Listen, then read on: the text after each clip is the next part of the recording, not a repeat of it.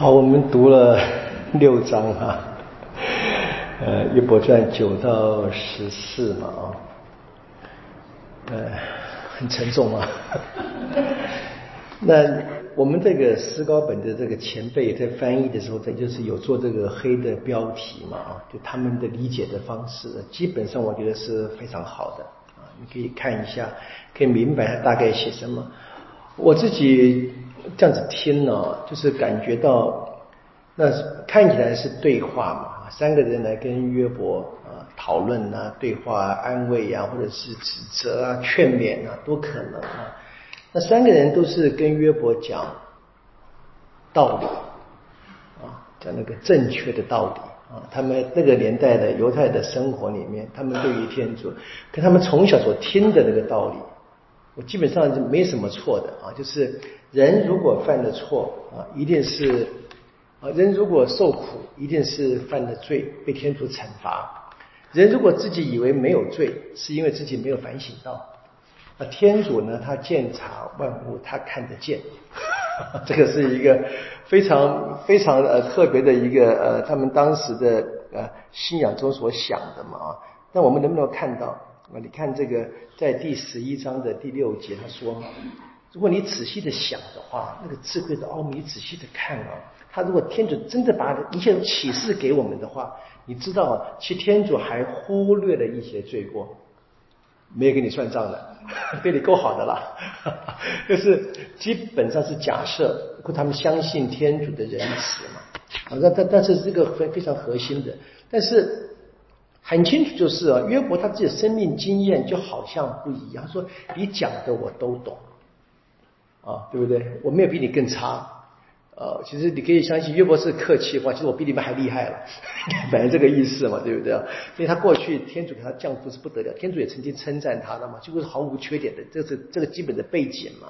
所以他其实知道一切，就是他现在面临的困难是他自己生命上所遭遇的。”跟他过去一直所相信或所听讲的、所经验的不同，怎么办？啊，这是最最大的一个，特别是这个苦难，是非常非常难以去去明白的。那他在他他在讲话的时候，一方他不断的陈述他的苦难，那他强调他没有罪，啊，他又知道他跟天主无法辩驳，他相信神。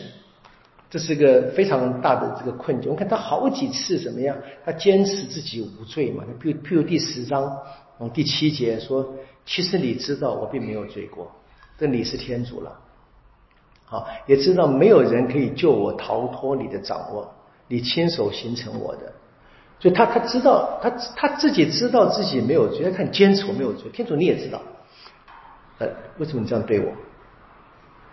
啊，这个真的是一个很很强的，可是就是在他的同伴们，啊，没有像他这样的遭遇的时候，可能哈，他的同伴们都没有他那么强的自信。我没有罪，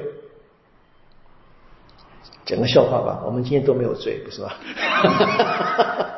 那很，就是最读这个是很很，耶伯那个传是耶伯传是那个描写是个设定那个那个那个情况是非常极端的啊。这个人他是他是天主前，我们前面一开始听过了嘛。天主甚至向大家称赞，向魔鬼称赞，看这个人多好，天主很满意他的，所以他下面讲的话，你看，就是这个这个是基本的背景啊。但是天主对于这个人的称赞呢，他的三个同伴不知道啊，他同伴只用人的方式去想，所以你看为什么我们说这我们的信仰啊是是启示性的信仰嘛？但是约伯很清楚，他他也知道，他说怎么样，在前面这个第九章的那个第二段说，谁能够反抗天主啊？我自己给了另外一个标题是：人呢只能够向天主提出哀求，而且呢要知道他所求的不一定可以得到。约伯是很，约伯是就经验到了，他不断的求天主说收去他的性命，减轻他的痛苦，结果呢他痛苦继续在，还继续活着。我觉得这个蛮像我在这个呃圣周六跟各位分享的道理嘛，就自我就是嘛。我们在天主的相相信天主那个那个根本的前提要知道哈，就是并不是没有苦难啊，我就是得不断的按着我相信努力的去做，但是我知道我我自己在相信天主的前提之下，我努力的往前走的过程当中，我要明白啊，并不见他一定会成功。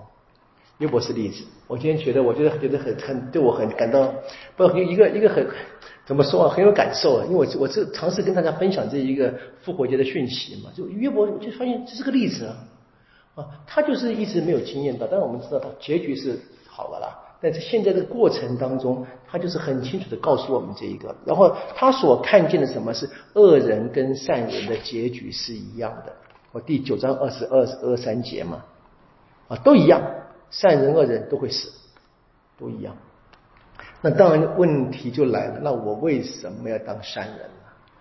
啊，这个这个诱惑是很大的了。啊，可以看见嘛？我都要都要死，哎，他下面应该是说，那恶人你看活得那么好，我们圣经说对不对？肥胖又健康，对不对？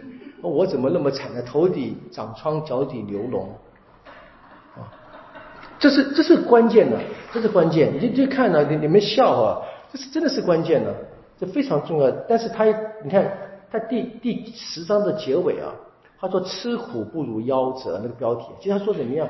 第第十五节说。我就是正义，也不敢抬头啊！他他还是尊敬天主的绝对性的。他说我我我自认为是艺人，但是呢，也不敢跟天主争辩的啊。所以，那么第十一章就开始谈这个卓巴尔的教导是说的是就是人人所讲的话，是约伯他说他知道的。第十一章他基本说人不应该抱怨天主的。啊，天主给苦难是惩罚人，而且呢，这个苦难是天主教训人的一个方式。他劝约伯你悔改吧，你悔改，天主一定会，一定会怎么样？要要让你逃逃离痛苦的。啊，约伯的问题是，我不知道哪里地方需要悔改，这是问题。啊，因为他。这个问，这个这个超几乎超过我们人类经验的，我们那没有人会这这么这么这么简单的说，我这是完全没有问题，对不对？你看，这是很第十一章是很有趣，说天主明察人罪的嘛，那你可你自己也不知道，你还是悔改吧。好，所以第十二章呢，约伯说的怎么样？他说第第二第三节，我跟你们一样的心理，我不亚于你们，所以你们的知识我都有。所以你看，我们讲那个道理哈，讲道理抽象那个道理，人人都知道的。人大家都懂的道理，但是呢，怎么样？这自己亲耳亲自所体验的，却事实上不一样嘛。他从从第五节描写是很很惊人的哈。第五节什么？他说：遭难的人应该受蔑视，失足的应该再打击。谁想呢？幸运的人心里面想啊，是幸运了。他没还没讲说这个好或坏，其实指那个坏蛋啊。好，才下面说，但是第六节。强盗的账目竟能安全，触怒天主的人以神以势力为神的人却平安。这他看见了，他的他的经验，我们不是一样这样经验吗？对不对？我们都很气，对不对？说这个这个几乎是每一个政治领导者啊都这样，我们很气，的人？怎么办呢？这是我们眼睛看的，所以说约伯发现了哈，他眼睛所看的，他生活所经验的，跟这个一直所听的那个道理。不一样，他开始质疑那个他们一直所相信那个道理，这是约伯的质疑。啊，那最终怎么样？那个道理哪来的呢？他从小怎么样？从天主学来的。就他怎么样？他宁愿选择跟天主争辩，然后跟这个人吵没有用。这个人怎么样？可以，我可以，你可以这么看呢？这个人根本进不到约伯的层次，进不到的。啊，这不同层次。但是约伯知道，跟天主争辩非常危险的。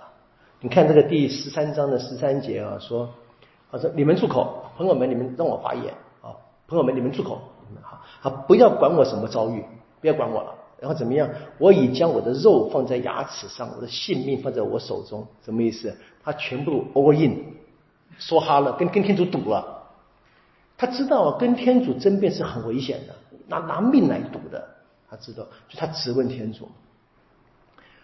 可是他马上就发现有问题，对不对？所以第十四章说什么？人面对天主，只能承认自己的可怜。你看他，他其实他反反复复的啊，有时候就很理直气壮，吵吵到一个极致，发现不对，不应该这样跟天主说话啊。这是我我我我我的我的解读了哈，对不对？你们可以当当做参考就好。我就觉得这个有时候很还蛮蛮像个人的祈祷经验的，非常像啊。就是我什么都知道，可是我发现。